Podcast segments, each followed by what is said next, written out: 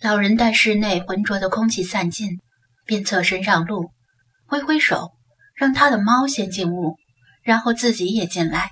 咣的一声，关上店门，从内部落锁，并且解除防盗报警装置。虽然只是一门之隔，他的猫仿佛安心了一些，不再像停留在室外时那么害怕。由于尚未决定是否明天就离开滨海市以远离邪恶，他没有打开旅行箱，而是先去里间烧开水，然后抄起一根鸡毛掸子，把桌案和椅子上的灰尘拭去。不一会儿，水烧好了，他起身泡上茶，端着茶杯来到桌案边，坐下来歇歇腿，并且把他的猫也抱到桌案上。用一只枯瘦的手轻轻拂过他的长毛，另一只手拿起翻阅不知多少遍的诸子文集。咚咚！恰在这时，店门被敲响了。他微微皱眉：是谁会在这个时候来访？是居委会来收取管理费吗？谁呀？他扬声问道。老师，是我。听到这个熟悉的声音。他知道来者是谁了，他走过去打开门。远飞呀，怎么这个时候过来？李远飞直礼甚恭，鞠躬的同时，双手递上礼盒。老师您好，因公司事务繁忙，很久没来拜访了，小小礼物不成敬意。来就来吧，还带什么礼物？老人摇头，向外看了一眼。你的车呢？怕打扰老师的清静，停在街口了。李远飞答道：“进来吧，我也像是候鸟一样，刚从南方越冬回来。你要是早来一个小时，就吃了闭门羹。”老人示意道：“多有叨扰了。”李远飞恭恭敬敬地垂手走进室内，坐吧。你的公司应该挺忙的，怎么今天有空过来？老人请他坐下，并且给他倒了一杯茶。李远飞的目光在桌案上那只猫的身上停留一瞬，又快速打量一眼室内，最后落于面前的老人身上。周围的邻居大概不会想到，居住在他们身边的这位平凡老人。曾经执掌未名湖文学院数十载，一生桃李满天下，堪称中国文学界的泰斗级人物。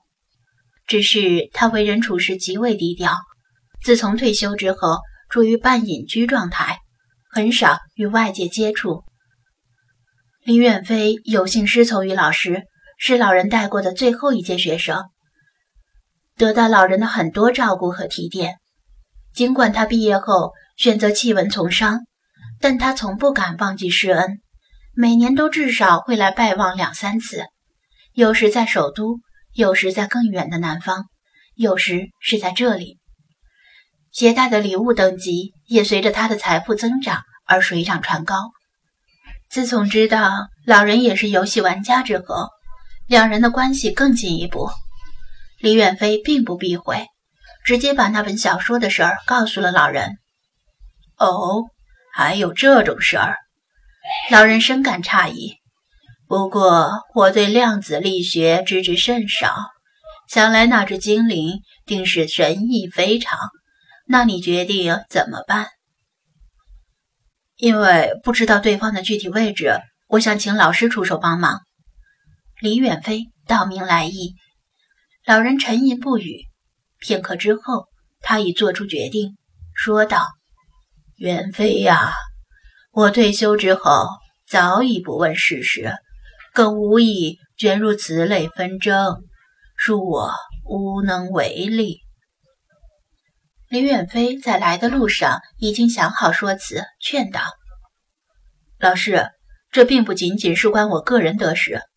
您以前常说，读书人要为天地立心，为生民立命，为往圣继绝学，为万世开太平。”我一直铭记在心。我知道您对网络小说的崛起俨然有取代传统文学的趋势，而颇有微词。照这样下去，传统文学式微，举目皆是网络小说的快餐文化，又如何为往圣继绝学呢？老人的眉毛微扬，显然被李远飞说的有些动心。他年纪已经这么大了，不在乎个人的荣辱，但是不忍看到传统文学界的日薄西山。李远飞进一步劝道：“以您在中国文学界的地位，只要振臂一呼，势必应者云集。展开对网络小说的口诛笔伐，到时候只要顺带带上那本小说。”学生就感激不尽了。老人又是沉思良久，反复权衡利弊，这才说道：“元妃，朱子教导我们，人心平铺着便好。若作弄，便有鬼怪出来。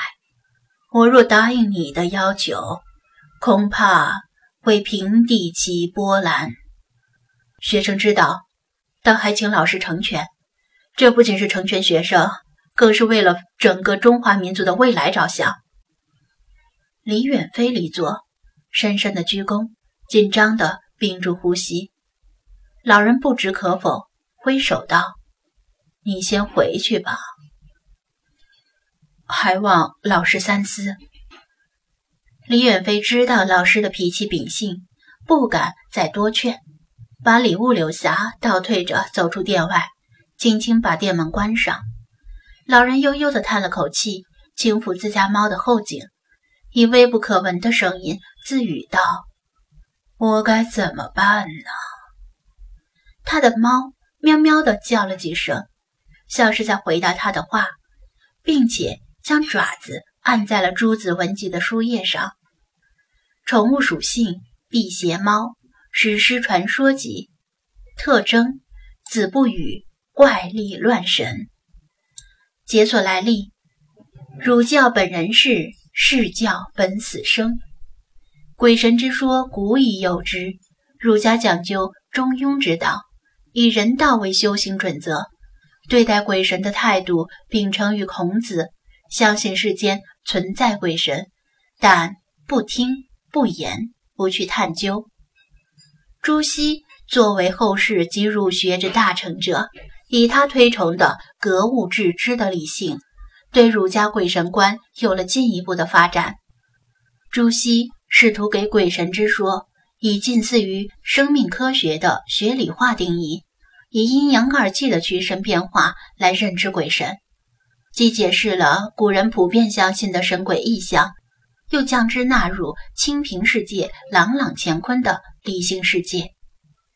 其中既有先秦朴素的自然哲学的影子，也有他自己的独到见解。